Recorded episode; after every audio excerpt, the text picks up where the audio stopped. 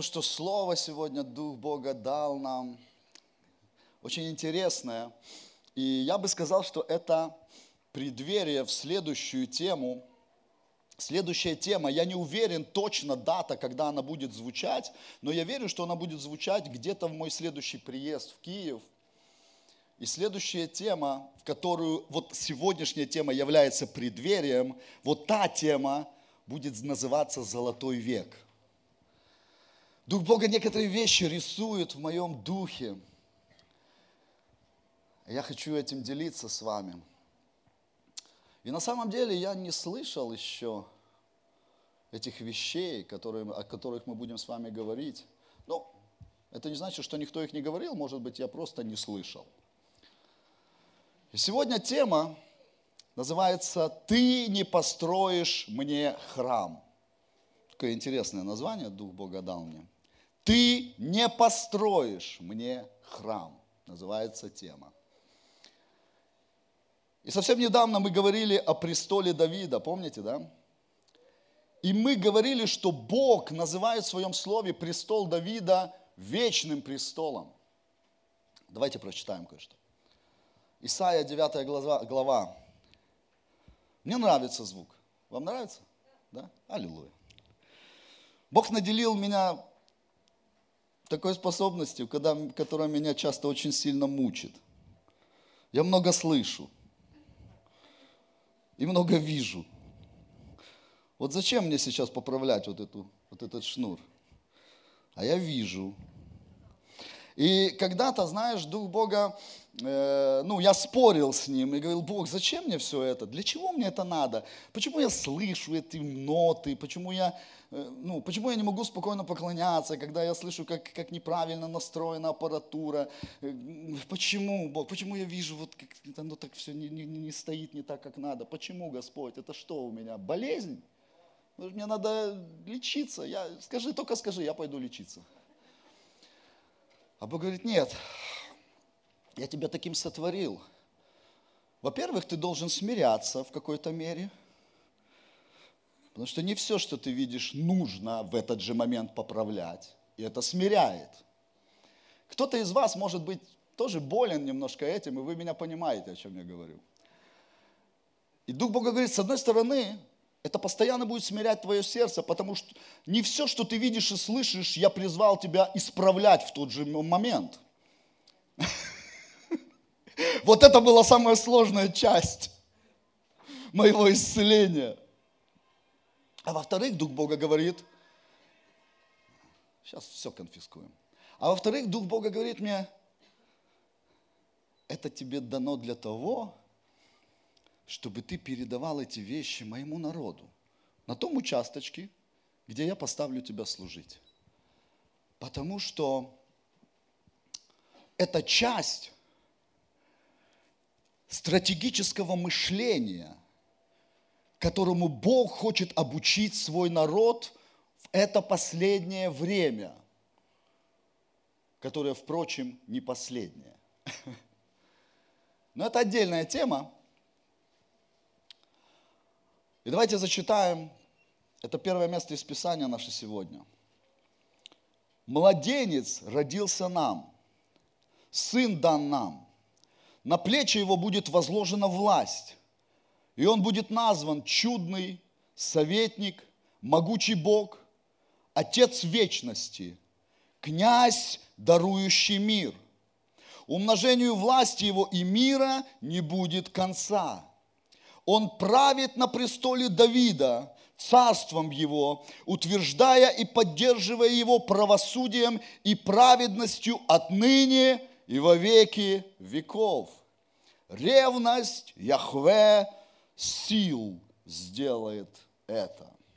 И также написано, что мы, как его церковь, как его тело, как его невеста, мы посажены вместе с ним. И мы говорили с вами на протяжении, с вами на протяжении нескольких тем, мы говорили о престолах, и мы еще будем говорить о престолах, и мы еще в следующих наших темах с вами будем опускаться по иерархии престолов, и ты увидишь много интересных вещей. И в какой-то момент, я уверен, каждому Дух Бога покажет, какое сегодня твое место где ты должен занять свою нишу. Потому что, дорогие мои, иногда мы пытаемся делать то, что нам, ну, скажем так, не по зубам, понимаешь? И то, что мы можем делать корпоративно, не обязательно Бог призвал тебя в этом сезоне делать индивидуально. Это тоже отдельная тема, и мы в это все будем с вами идти очень скоро. Но есть очень э, интересная пророческая последовательность в Писании. И эта последовательность открывает нам тайну Божьего замысла, часть его стратегических планов и намерений. Если ты какое-то время уже читаешь Библию, если ты уже хотя бы несколько лет пребываешь в Божьем Слове, то ты уже каким-то образом должен был в себе внутри сформировать, внутри себя определенный контекст Библии, да? контекст Писания.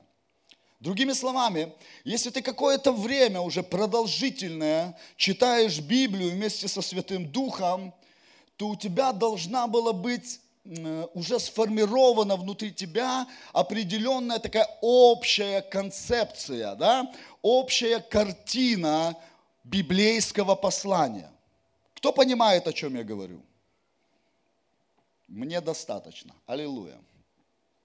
Если ты совсем еще недавно начал читать Библию, то, скорее всего, ты даже сейчас не поймешь вообще, ну, о чем, что я сейчас имею в виду. Потому что потребовалось, например, ну, больше 10 лет, наверное, лет 15, ну, я не могу точно сказать, но лет 15 минимум потребовалось мне, чтобы эта концепция, целостная картина библейского послания, понимаете, концептуальная, контекстная, сформировалась внутри меня. И теперь интересно, вот когда это у тебя произойдет внутри тебя, то что бы ты ни услышал где-то, ты сразу скажешь. Ты можешь не вспомнить место Писания. Ты можешь ну, не, не быть уверенным, кто это там сказал, когда в Библии, кто где написал, но ты будешь знать. И ты точно скажешь, это не соответствует Божьему Слову. Или наоборот, это соответствует, я не помню где и как, но это соответствует Божьему, Божьему Слову. Понимаешь? То есть ты начинаешь понимать Слово Божье целостно, панорамно и контекстно. Так вот, Давид был по сердцу мужа, по, мужем по сердцу Бога. И Давид был помазан еще мальчиком. Помнишь? Я сейчас вернусь к тому, почему я это все рисовал насчет концептов. И интересно то, что Давид не был царем в своей династии. То есть он не унаследовал царство от отца. Он был первый в своей династии. Он был начинателем династии. И на самом деле Давид был Машехом. Знаешь это? По-нашему Мессией. Для некоторых из вас это может странно прозвучать, потому что слово Мессия у нас ассоциируется исключительно с Иисусом. Мессия или Христос. Мессия или Машех это, это еврейский вариант. А Христос – это греческий вариант. И на самом деле многие христиане до сих пор думают, что э, Иисус Христос – это Иисус имя, Христос фамилия. Но на самом деле Иисус – это имя, а Христос – это не фамилия. Это его сущность, это его позиция, это то, какое он имеет отношение к Богу, Отцу. Так вот, в нашей более эллинистической культуре мы не совсем понимаем слово «машиах». Но в еврейской культуре, а, в частности, если мы посмотрим ортодоксальный иудаизм, то вот Иисус там меньше всего Машиах. Вот они там вообще Иисуса Машехом точно не считают.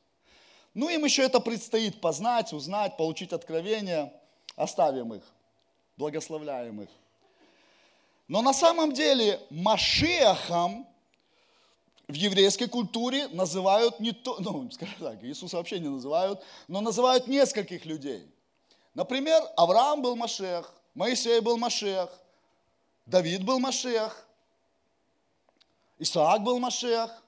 все значимые фигуры Библии, Иосиф был Машех, о, Иосиф был Машех. Все значимые фигуры Библии в еврейской культуре, как правило, называются Машехом. И слово Машех, он означает помазанный. Он, называет, он, он, он означает помазанный или Божий наместник, или Божий посланник, тот, кто пришел от Бога и действует властью и силой Бога. Это помазанные Богом люди, и они являются прообразом главного Машеха в иудаизме. Я сейчас, вы сейчас поймете, почему я это все говорю. А вот для обозначения главного Машеха, которого ожидаем, как мы, так и ортодоксальные иудеи, они тоже ожидают главного Машеха, но наш Машех, наш главный Машех, Машех всех Машехов, он уже приходил один раз, и мы ждем его во второй раз. А у ортодоксальных иудеев главный Машех еще не приходил по их концепции, по их доктрине. Хотя там доктрин, боже мой. Ладно. Интересно то, что для обозначения главного Машеха они подставляют к слову Машех одну букву. И вы уже должны понять, какую. Хей. Это буква Божьей идентификации. Это буква Божьего ДНК. И в результате это уже звучит не просто Машех, а Ха Машех. Так вот Иисус Ха Машех. А Давид был просто Машех. Окей? Введение в иудаизм. И мы говорили, что Давид, как Машех, был прообразом Хамашеха. И он был основателем престола Давида на земле. И если ты вспомнишь немножко, открутим, я говорил, что престол Давида, он спустился с неба. Так как и престол Мелхиседека спустился с неба, так и Великий Белый престол спустится с неба. Это все небесные престолы на самом деле. И престол Давида существовал задолго до рождения мальчика Давида на землю. Это я просто напоминаю. И мы говорили в прошлый раз с вами о ключах престола Давида, помните? Какие три ключа престола Давида? Сделаем вид, что вы ответили. Это поклонение, это пророческое помазание и помазание воина-победителя. Я еще раз убеждаюсь, что здесь можно просто проповедовать старые темы с какой-то периодичностью. И мне не надо заморачиваться и писать новые. Все будет прокатывать. И вот здесь на третьем пункте помазание воина-победителя – это то, от чего мы сегодня будем с вами плясать.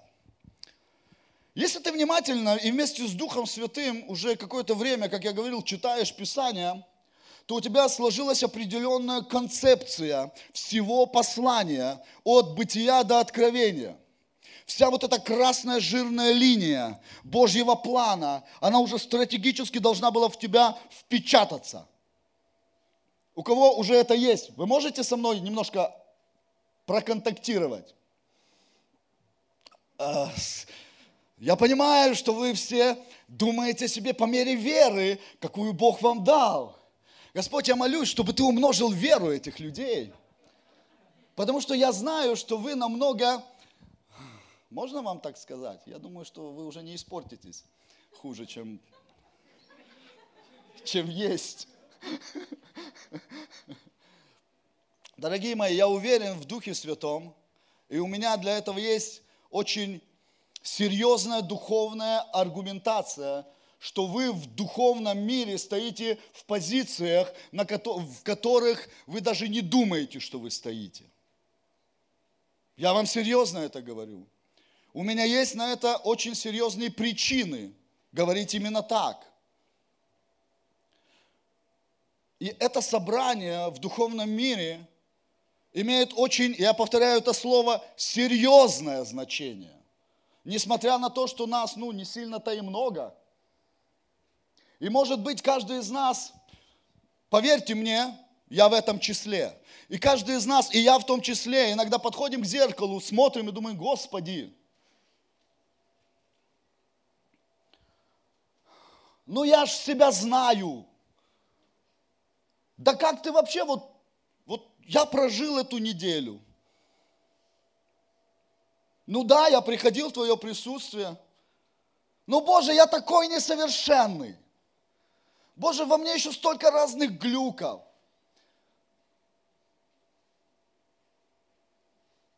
Я один такой.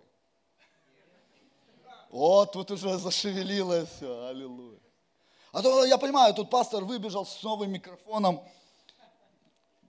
с хорошими настройками звука, и тут что-то такое святое говорит. И мы такие все, чем он, чем он святее что-то говорит, тем нас больше придавливает. Я вас хочу немножко расслабить. И вот на протяжении недели я, бывает, время от времени подойду к зеркалу, особенно утром, знаешь. Это я сейчас такой причесанный. Утром думаю, Господи, что ты во мне вообще нашел? Я бы точно через себя не, не, ну, не двигался бы, не действовал. Да? Бывает, Сережа, у тебя? И у Сережи бывает.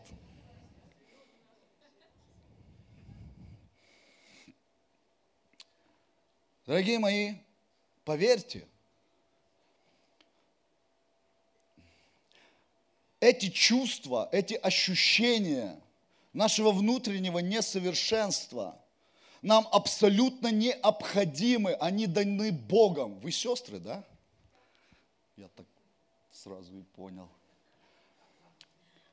Они даны нам Богом для балансировки. Потому что было однажды Богом как, как пример, как иллюстрация – знаешь, Бог не ошибается, Он не случайно это сделал. Сотворена совершенная личность, в которой написано, не было ни одного изъяна. Была только одна проблема. Он так собой залюбовался, что откуда-то, о чудо, откуда появилось маленькое пятнышко беззакония – в его сердце. И потом он допустил этому беззаконию настолько сильно развиться, что Люцифер, Люцифер это очень позитивное, кстати, имя, знаешь ли ты? Ангел, архангел, херувим, осеняющий херувим превратился в самое мерзкое падшее существо. Сатана, противник Бога. Потому что у него не было баланса. И он подходил каждый раз к зеркалу там где-то на небесах. Говорил, Боже, вот он, венец совершенства. А потом он подумал, да вы вообще не тому поклоняетесь, кому надо. Вы чего, народ? И так далее, и так далее. Поэтому, дорогие мои, вы в духе, Позвольте мне это сказать. Я чувствую, что я имею право на это, и что вы готовы это услышать. Вы в духе намного мощнее, чем вы о себе думаете. Аминь. Скажите, пожалуйста. Аминь. Все. Даже кто не, без веры сказал аминь, ты этим аминем принял сейчас передачу. Аминь. Окей, я иду в тему. Время идет. Мне не получается еще пока выходить из времени, когда надо. Так вот, дорогие мои, если ты имеешь вот это концептуальное и контекстное понимание уже Писания, то ты не мог не обнаружить, что большая часть Библии повествует нам о различных войнах, конфликтах, противостояниях, проблемах, и их решениях. Заметил ли ты это? Очень мало, очень мало в Библии участков, если можно так выразиться, которые говорят о безоблачном счастье, о розовых облаках. Вообще розовые облака, мне кажется, это вообще некрасиво. Красиво. Кто-то любит розовый цвет. Я, я, я не люблю. Хорошо. Зак, а, закат. Это Бордо, Шамбрамбас. Ладно, не отвлекайте меня. Я сам себя отвлекаю. Не отвлекайте меня, я сам хорошо умею это делать. Себя отвлекаю. Ты не мог не заметить, что практически, ну, ну я не знаю, ну в процентном соотношении, ну 90 с чем-то процентов Библии говорит о войнах, конфликтах, противостояниях, каких-то там рубаловых, я не знаю, проблемах, их решений, снова проблемы, снова их решений. Да что такое? Бог что у нас? И Бог у нас, Он Господь, Яхве Саваоф, Господь воинства. Он что, призвал нас воевать все время, всю жизнь? Это что, Его цель? И тут же, Бог добрый. Ага. Знаешь, как в том анекдоте? Ага. Мы большие птицы. Маленькая птичка, мы заберем тебя. Мы понесем тебя в теплые края. Ага. Да пошла ты, маленькая птичка. Кто не знает этот анекдот, подойдите, я потом вам расскажу. Не будь этой маленькой птичкой, которая как бы все пытаются помочь, а ты говоришь, ага, ага, вам хорошо, ага. Однажды тебе сказать, да пошла ты, маленькая птичка. Окей? Это так, к слову, кто-то должен был услышать. Итак, и тут мы говорим, Бог добрый, Бог благой. Я говорю, как Бог благой, как Бог добрый, если 90% Библии как минимум о войне, и о войне, и о войне, и о войне. Ха-ха-ха. Вопрос. И Давид был побеждающим воином, и это одно из оснований его престолов. И большая часть библейского послания с помощью различных исторических образов говорит нам на самом деле о духовной войне, которая намного более жестокая, кровавая и беспощадная, чем любая физическая война. Поверьте. И поэтому Бог не полностью открывает нам наши духовные глаза, чтобы мы не посмотрели там чего-то такого, от чего мы больше, ну, опустим руки и сядем, и больше никогда не встанем. И скажем, нет, Господи, я, на, я с этого кресла не встану, доколе ты не придешь на эту землю. Так что, Божья цель – это война? Нет. Несмотря на это, на самом деле, исходя из всего библейского контекста, война – это не Божья цель и не Божье намерение – Война и победа – это на самом деле путь к Божьим целям. Это на самом деле только средство достижения Божьих целей и намерений. Но Божьи цели и Божьи намерения на самом деле простираются гораздо дальше войны. Я бы сказал даже иначе. Настоящие истинные Божьи цели и Божьи намерения начинают осуществляться только тогда, когда война заканчивается. Победоносно. Это важно. Это очень важно. Вспомните интересный момент. Давид хотел построить Богу храм. Не просто хотел, не просто мечтал там где-то на диване, он огромную часть своей жизни посвятил этой цели. Рассажу. Как в школе, знаешь. Он огромную часть... Слушай, он не просто хотел, он начал в этом двигаться. Как? Он начал собирать стройматериалы, да? Это не просто так, знаешь, э, позвонить на разные фирмы и заказать стройматериалы. Ему для того, чтобы собирать стройматериалы, знаешь, чем надо было заниматься постоянно? Воевать. Так, Казна пустая, царь. Что у нас? Осень, осень. Цари осенью куда ходят? На войну ходят. Встали и пошли, завоевали какой-то народ, написано, обложили их данью. Кто не хотел дать, дань платить, того на работы забрали, принудительные, дрова пилять, там разные кедры ливанские и все такое, заготавливал Давидушка стройматериалы. А кто не хотел ни дань платить, ни работать, того до свидания. Очень все было серьезно, как у нас здесь. Это я так иллюстрирую тебе. Кто не будет работать?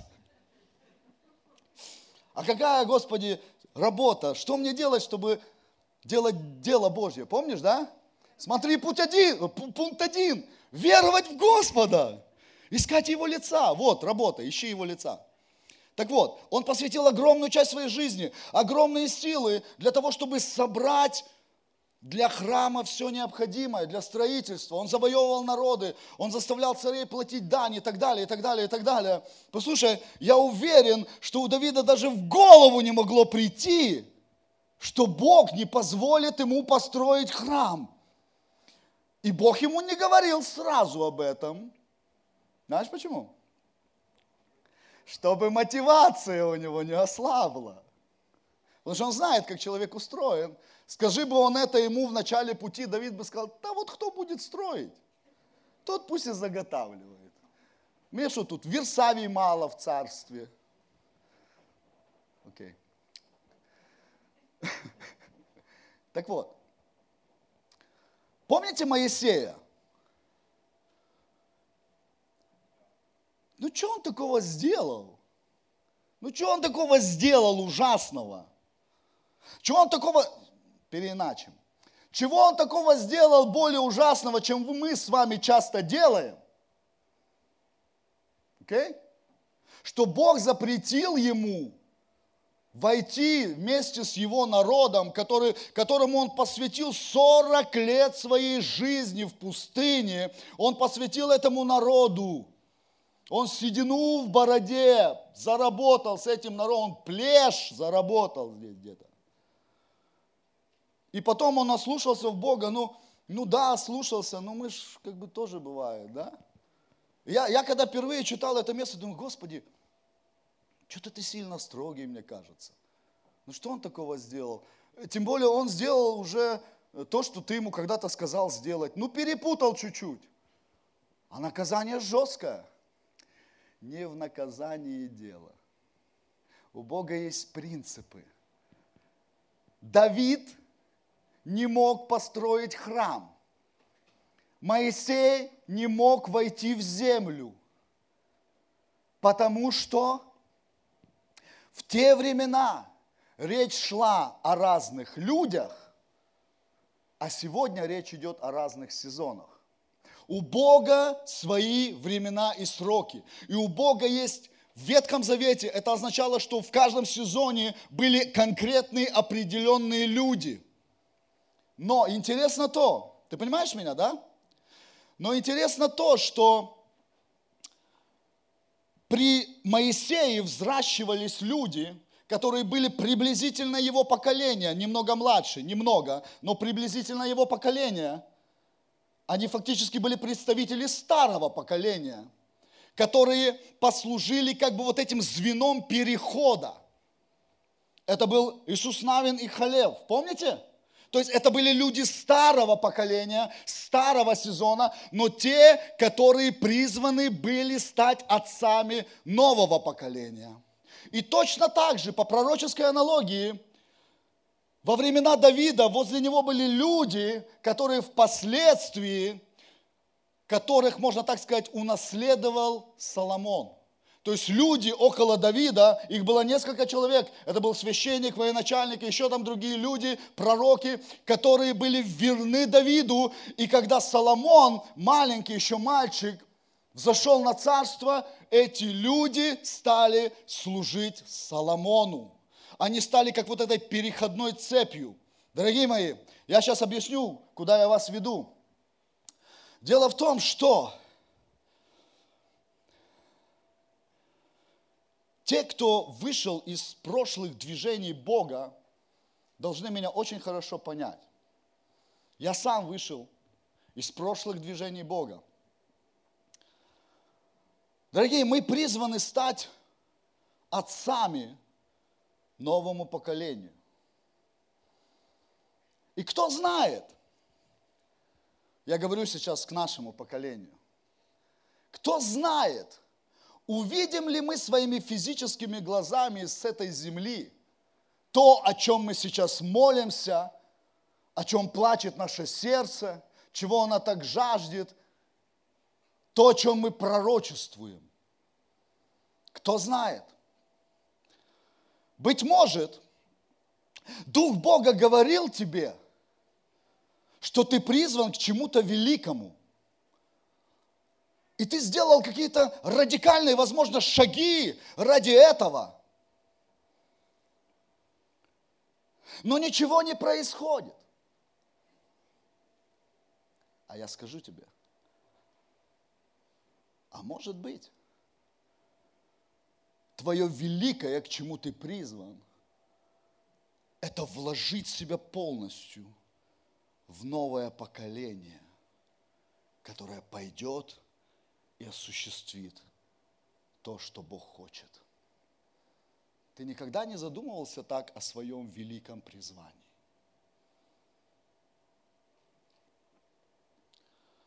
Я чем дальше, тем больше и больше об этом задумываюсь.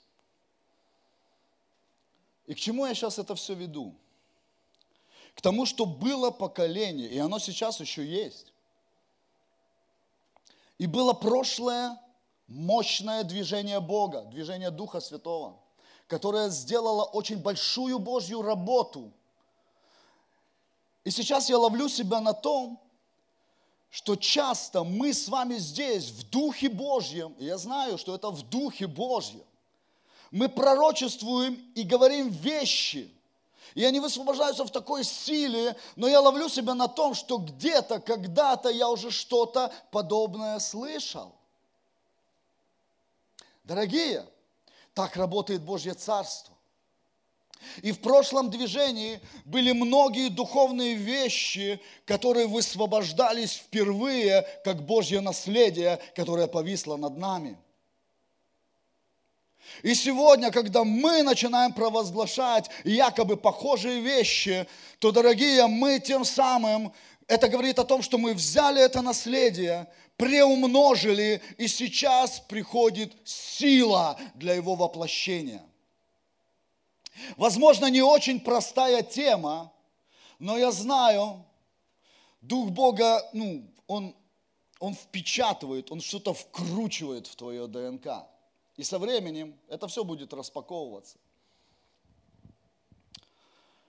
Итак, вернемся к Давиду. Я верю, что когда Давид заготовил столько всего, и Бог сказал, что он не построит храм – мне кажется, Давид был в абсолютном шоке. Давайте прочитаем это место. И стал Давид царь на ноги свои, это 1 Паралипоменон, 28 глава.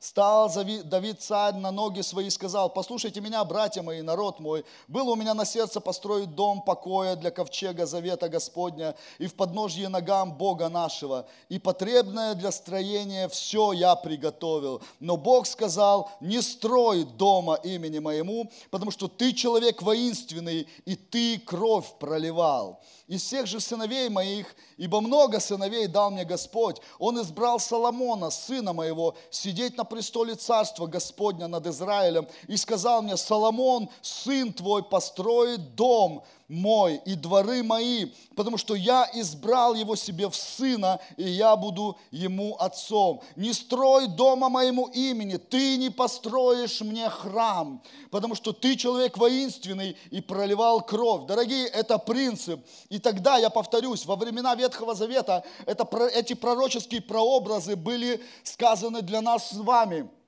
и тогда, в те времена, это означало два разных человека. Но сегодня, в наше время, это означает два различных сезона. Окей? Зафиксировали? Идем дальше. В Божьем Царстве все происходит именно так, только по одной причине. Бог движется исторически, исторически, Он движется по историям, моментами Кайроса, которые высвобождаются от Божьих престолов. И они врываются в этот хронос и меняют историю и направляют ее так, как Бог этого хочет.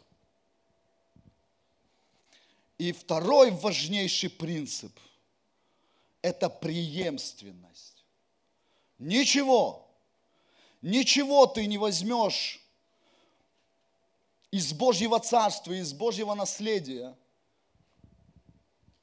если не будет кого-то, кто передаст тебе это из прошлого поколения.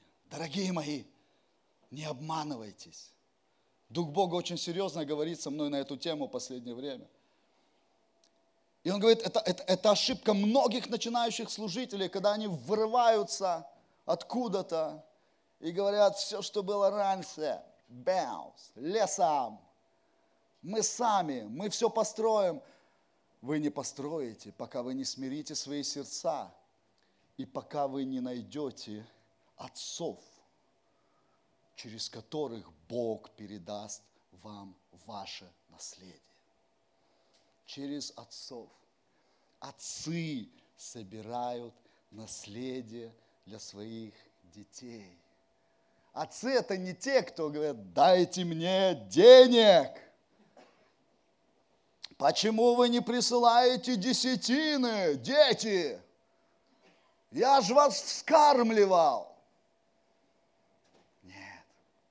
Отцы собирают наследие для своих сыновей.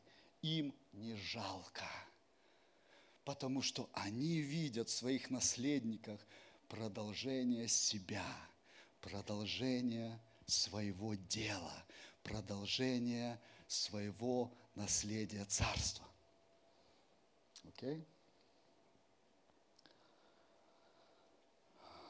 Всему должна прийти полнота времени.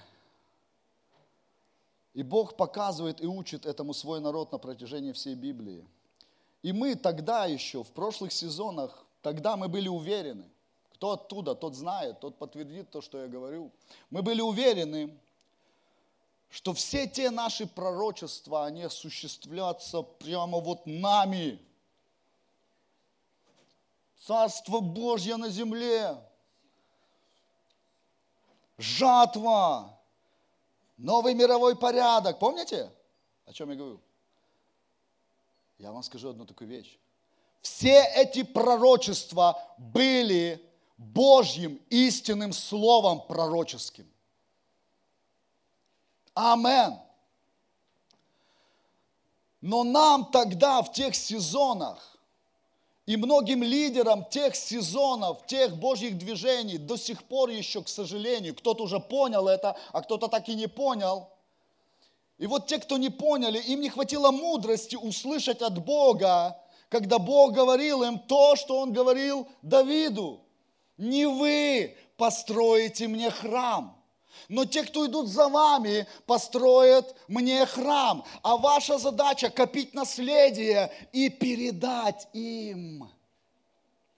Не становитесь слишком великими и недоступными.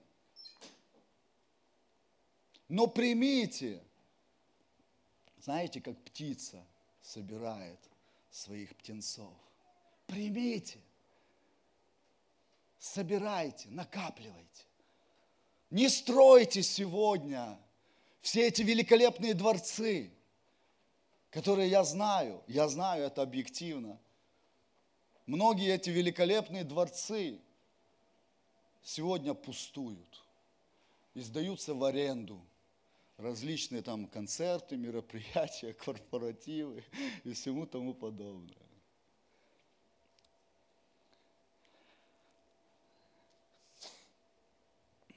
эти все ресурсы должны были собираться, приумножаться, складываться. Я не говорю сейчас о деньгах, я говорю о многих вещах. И туда же входят, кстати, и финансы. Складываться как наследие для следующего духовного поколения, для следующего Божьего движения, для следующего Божьего сезона. А наша задача тех, кто из того поколения духовного, стать отцами, дорогие мои.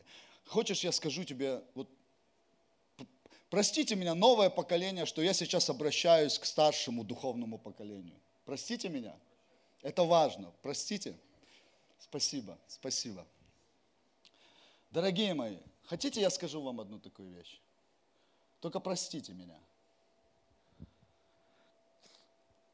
Если тебе сегодня 40, 50, 60, и ты еще до сих пор не апостол, которого знают, который призван, не пророк, у которого расписан график на, на годы вперед, не пастор, у которого хотя бы ну, какая-то там церковь, и это ну, не просто церковь, а какие-то там плоды в людях ты видишь. Если ты до сих пор еще не, не вот это, то успокойся. А посмотри вокруг – и тебе не нужно служение искать. Оно вокруг тебя. Ты накапливал знание, познание Бога на протяжении нескольких десятилетий. Так поделись своим Богом с молодыми. Просто поделись.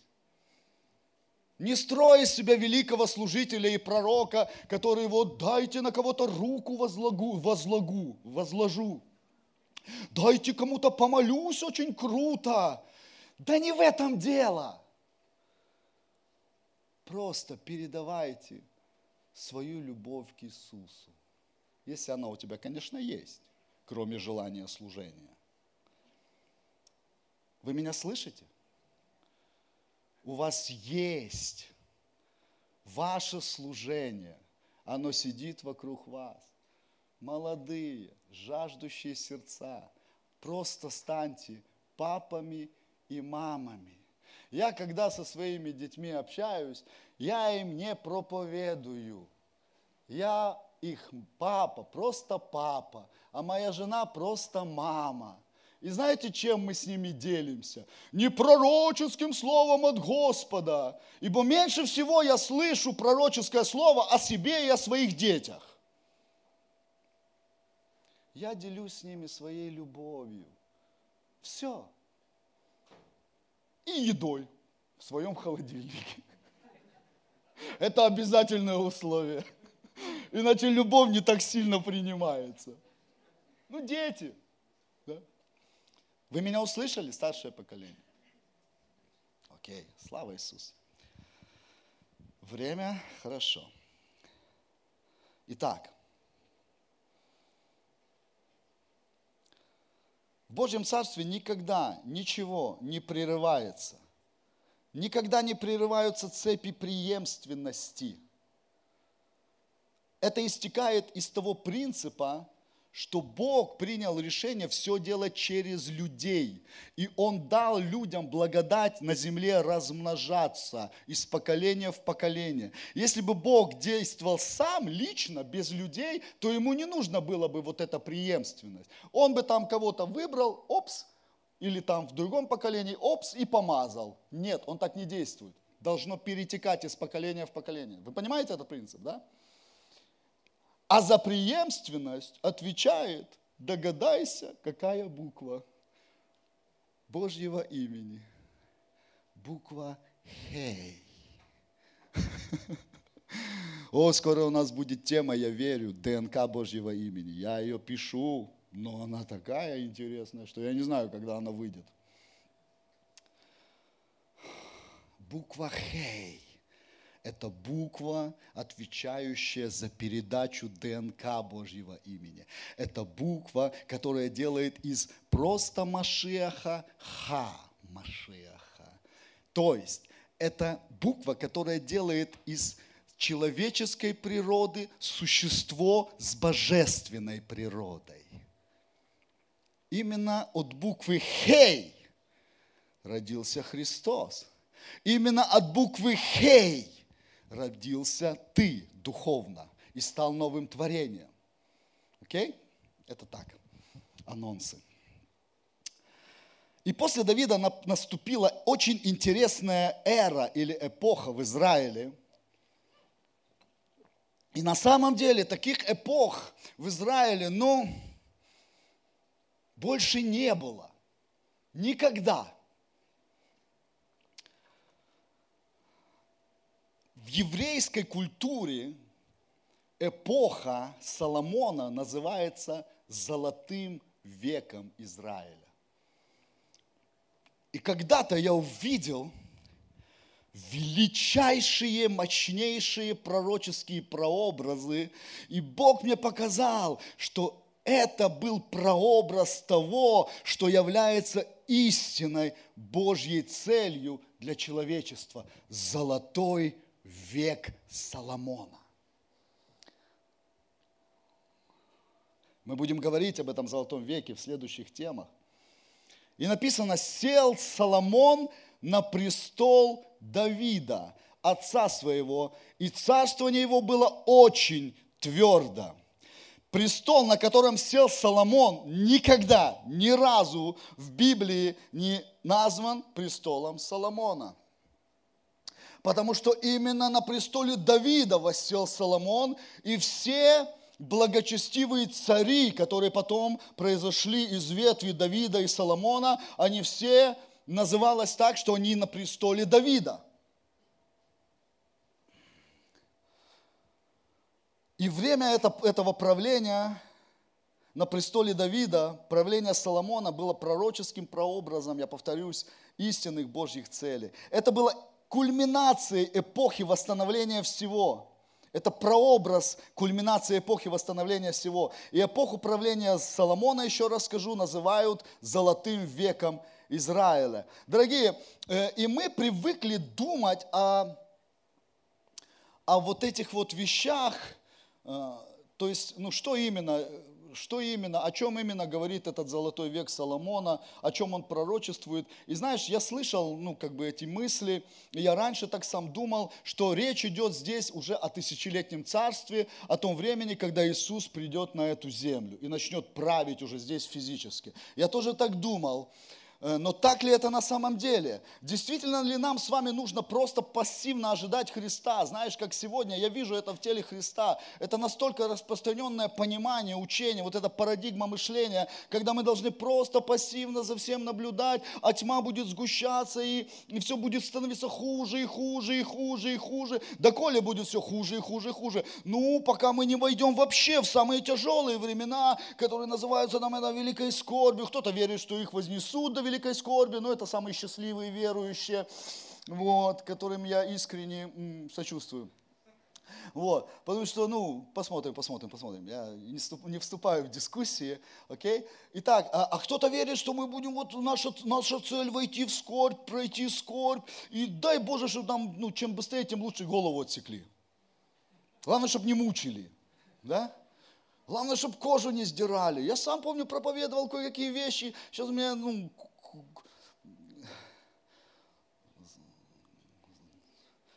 Господи.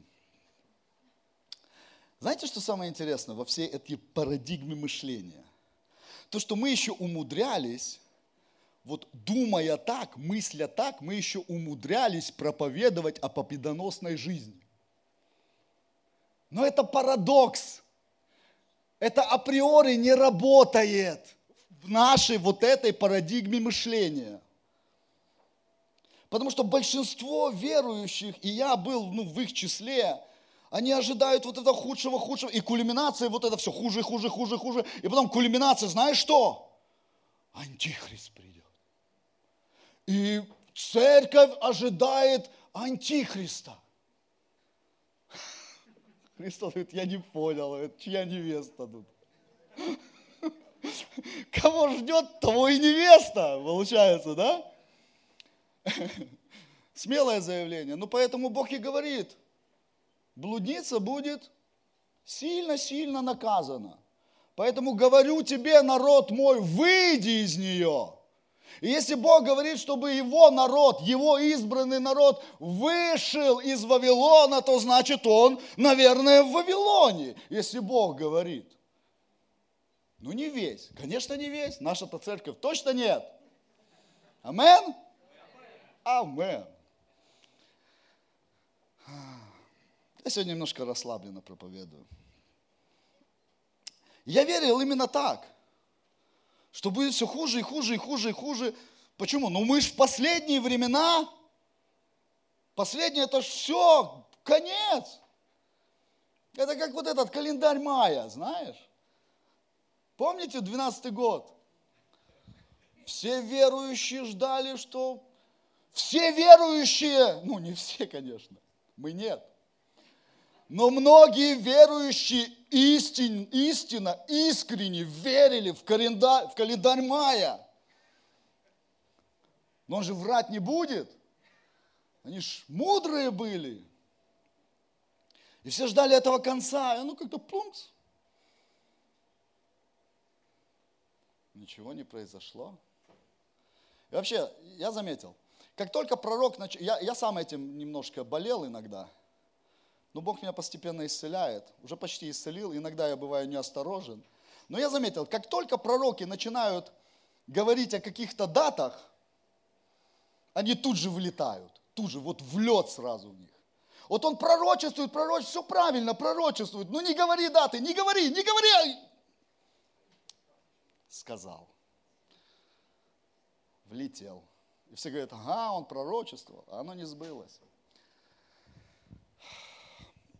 Когда-то я верил так, что все будет хуже и хуже. Но в течение прошлого года, года нашей тишины и покоя, Бог много мне говорил о том, что наше понимание было не совсем верным, а в некоторых аспектах вообще полностью неверным.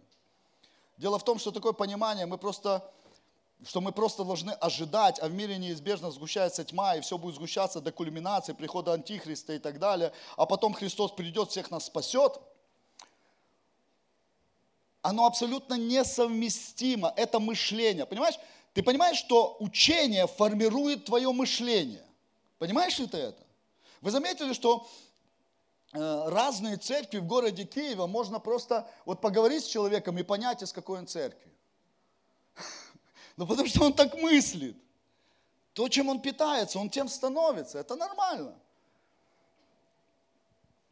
Так вот, и мы проповедовали, мы умудрялись, я еще раз повторюсь, проповедовать о победоносной жизни. И, и оно не работало. Почему? Ну потому что наши мы, мы слушаем вроде как победоносная жизнь, победоносная жизнь, победоносная жизнь. А думаем-то мы вообще иначе. А думаем-то мы, что будет все хуже и хуже и хуже и хуже и хуже. Не, ну можно еще, конечно, выкрутиться. Проповедники умеют выкручиваться. Они говорят, знаешь, ну, в том-то вся и суть, все будет хуже и хуже, а ты все побеждаешь и побеждаешь и побеждаешь. Да глупости это. Победитель это пришел, увидел, победил. И живешь, и наслаждаешься победой. Взял трофей. И посадил этого врага царя в клетку, пусть на него все смотрят. Ха-ха. Понимаешь? Вот что такое победа. Когда цари одерживали победу, они имели с этого что-то. Они имели трофей. Они имели новую землю, золото. Они имели новый народ, чтобы работал у них в огороде. Или еще чего-нибудь, понимаешь? А мы все в духе, да в духе, да в духе, да в духе. Победили всех в духе, ходишь весь заплатанной задницей. Победитель. Ну возьми из трофея штаны новые какие-то. Понимаешь? Ну сейчас заплатная это, это круто, да, я понял. Простите, я сегодня не заплатанных. Понимаете, да? И максимум, на что мы способны с таким мышлением, это на ситуативные отбивания от врага. На тушение, какое-то временное тушение постоянно возникающих пожаров. Знаешь, а он же раскаленные стрелы. Фью, фью, у нас пожары, у нас горит, во всех, во всех углах дома горит, и мы бегаем, тушим. Победители! Не, не, не, не. Победители это не те, знаешь, вот город осадили, сидят осажденные – в городе. Но мы же победим. Может быть, победите. Ваша победа будет заключаться только в том, что вы, может быть, выживете. Но это не победа. Для того, чтобы победить, надо идти на территорию врага. Ее забирать. Понимаешь? и брать все с прибылью. Чтобы когда ты возвращаешься с этой войны, входишь в город, чтобы тебе пели Саулу там тысячу, а Тиме десять тысяч. Он согласен. Десять тысяч, и все такие. Понимаешь, почему? Потому что ты, ты же не просто победитель, ты всему народу богатство привез. Они теперь год могут быть свободны от налогов, потому что вот те все народы налоги платить будут. Понимаешь, что такое победа? Победа это то, что ты можешь взять в руки и сказать, я в прибыли. И мы туда идем, я верю. И причина всему учения, которое сформировало, сформировало наше мышление. Знаете ли вы, какой главный принцип ожидания и приближения прихода Хама Шеаха в ортодоксальном иудаизме? Да благословит вас Господь.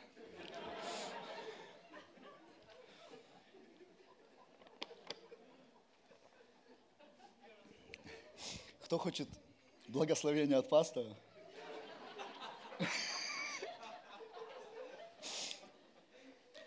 Лично елеем помажу.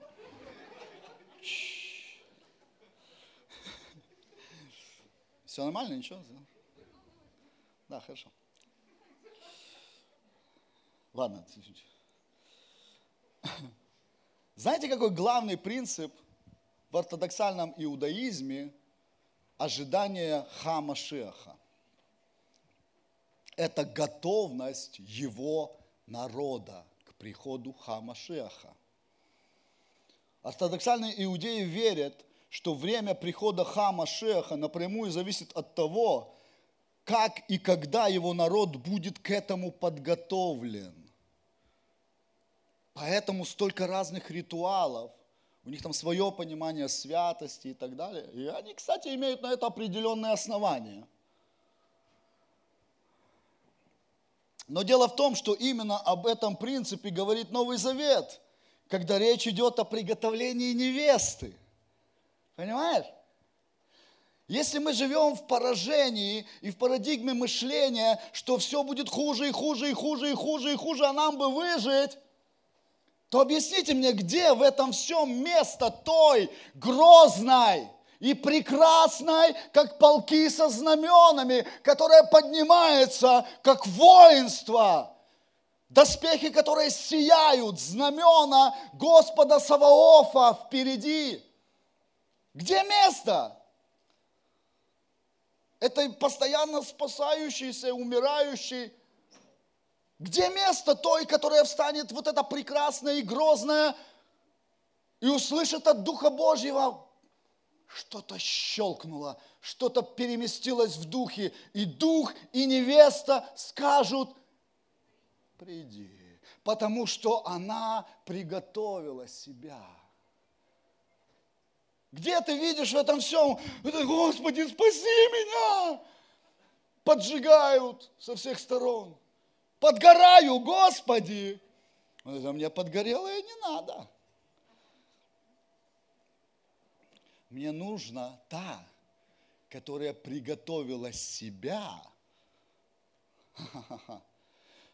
Представь себе свадьбу, и невеста себя готовит в доме.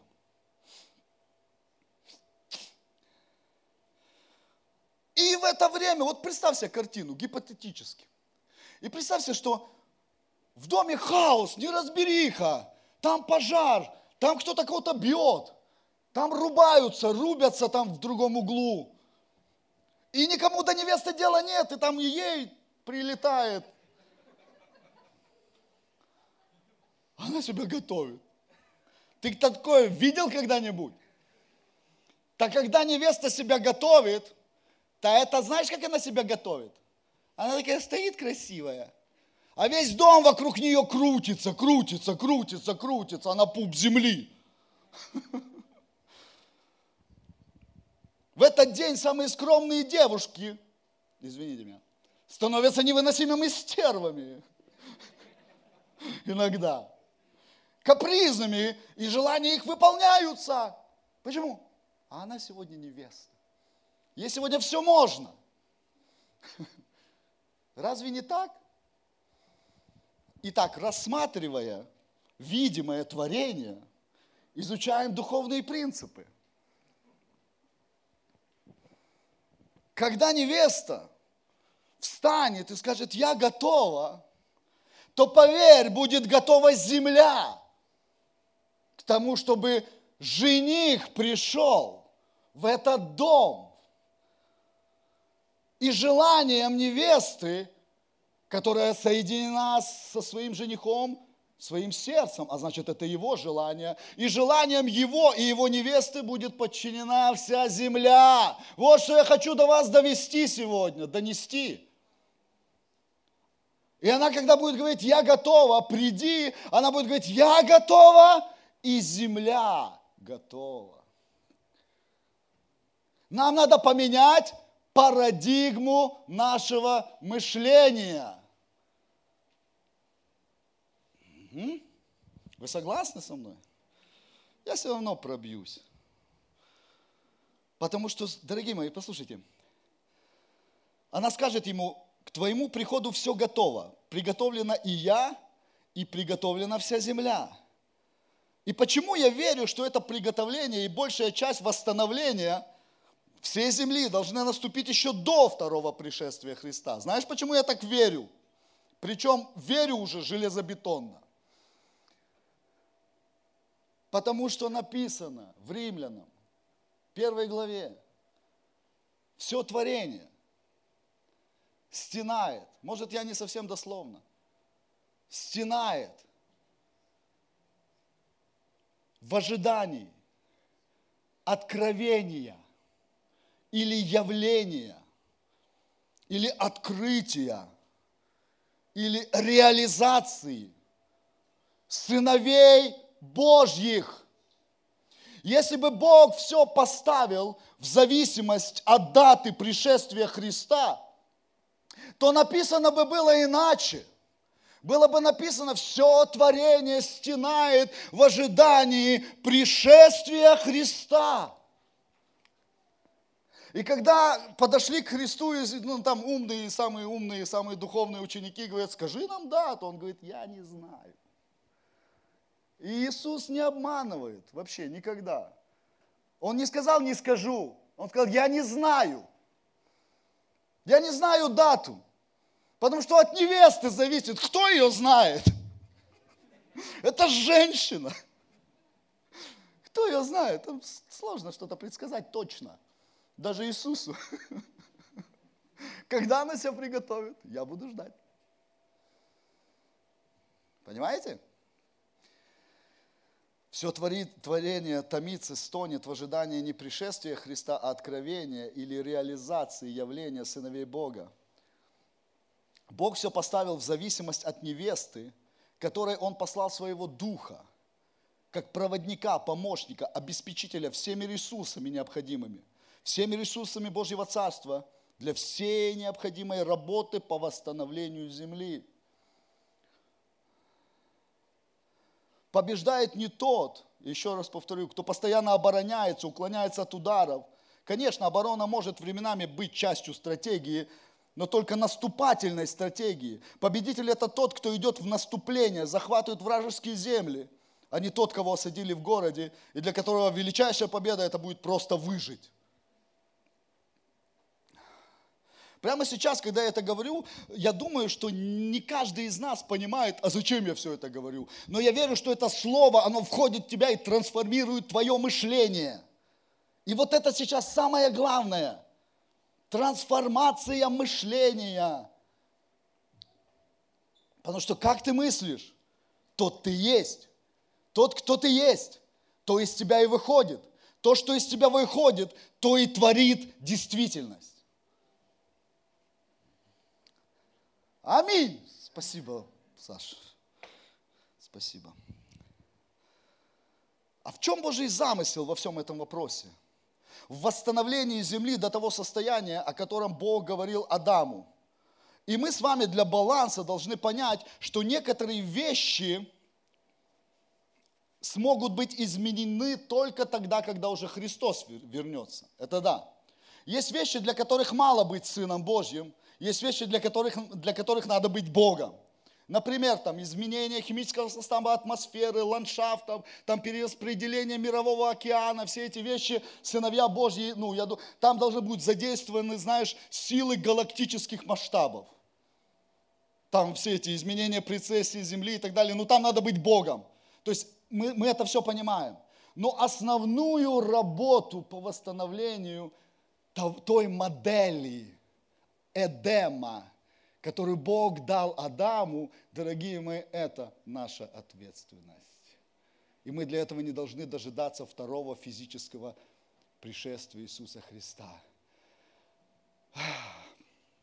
Это сложно принять, потому что ты начинаешь тогда понимать,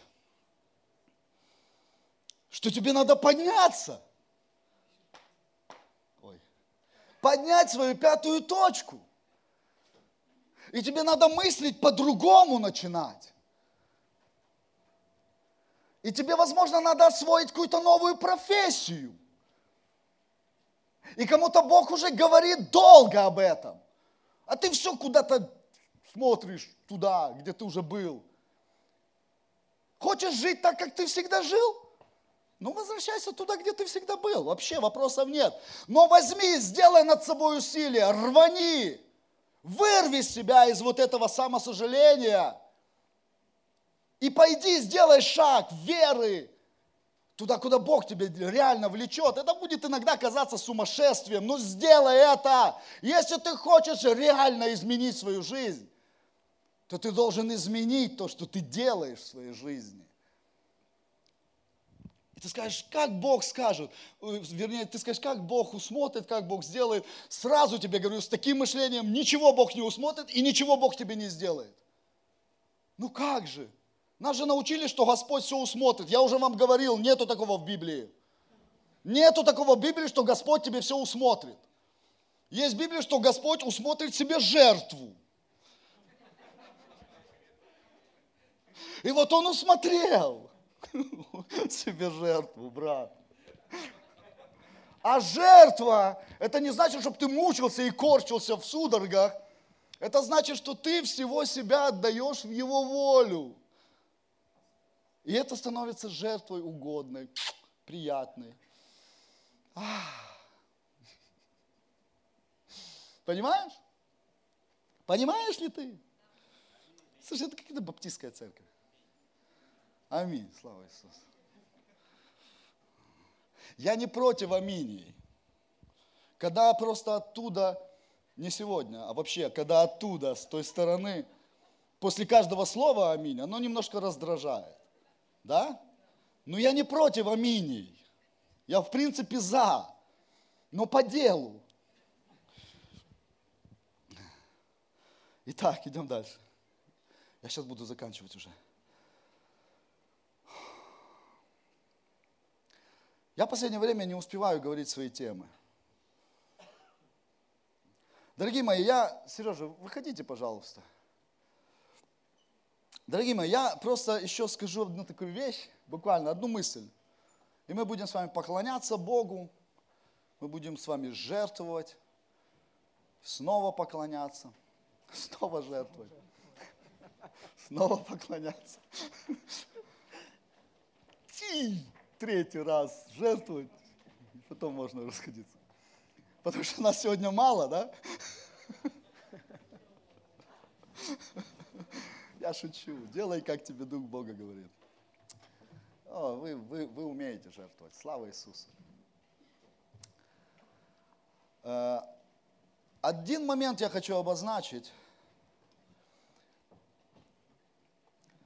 Дорогие мои, мы будем говорить с вами в следующие в следующих темах, в следующие разы о золотом веке Соломона.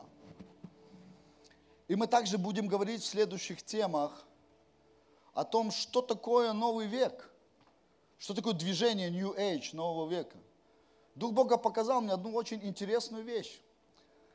Когда он начал рисовать всю эту картину, иллюстрацию нового, не нового, а золотого века Соломона – Он говорит, понимаешь ли ты, что движение «Новый век» – это не какая-то наступательная стратегия сатаны. Это его вынужденная оборонительная стратегия.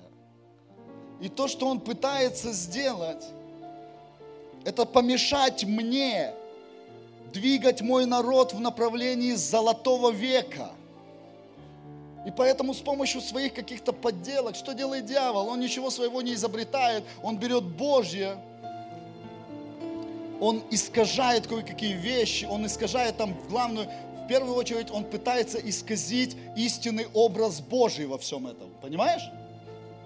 И потом он подмешивает какую-то ложь, и в результате, говорит, он просто обороняется, у него нет других вариантов. Поэтому он, он сочинил на ходу это движение нового века. Но говорит, дорогие мои дети, большая часть моих детей, мне так говорил Дух Святой, они просто боятся этого, они, они шугаются.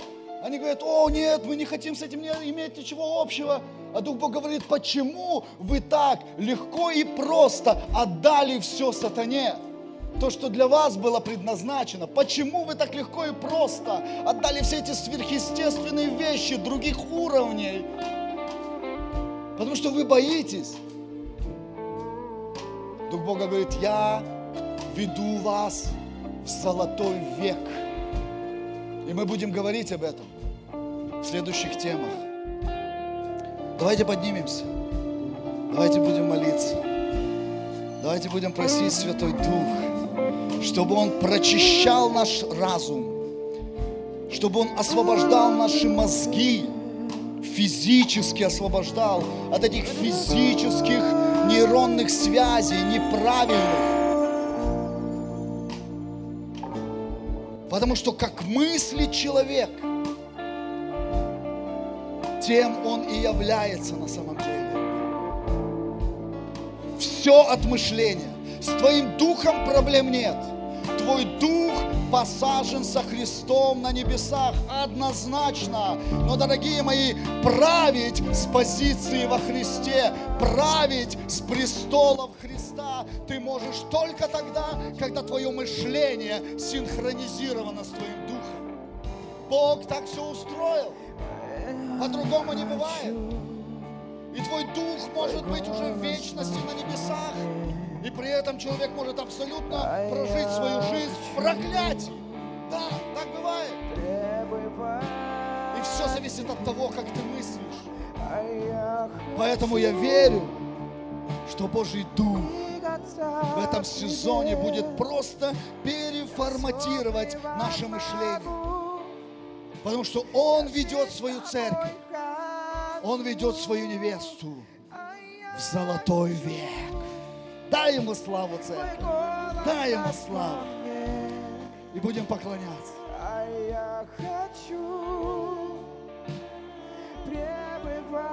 И во время поклонения ты можешь взять то, что Бог говорит тебе сегодня, то, что Дух побуждает тебя, Дух Бога, и как часть, важнейшую часть твоего поклонения, ты можешь принести Богу дары дары, пожертвования, десятины. Ты можешь делать это физически, наличными, ты можешь делать это через терминал, ты можешь делать это на карту. Аллилуйя. Давайте будем поклоняться. Давайте будем жертвовать. Дорогие мои, Одна из ключевых позиций вхождения в золотой век – это наше отношение к жертве. Ты только почитай, как жертвовал Давид. Ты только почитай, как жертвовал Соломон, когда освящал храм. Жертва – это ключевой момент. И Бог будет учить нас и этому аспекту. Слава тебе, Царь. Поклоняемся. Поклоняемся. Двигаться тебе. Я все превозмогу.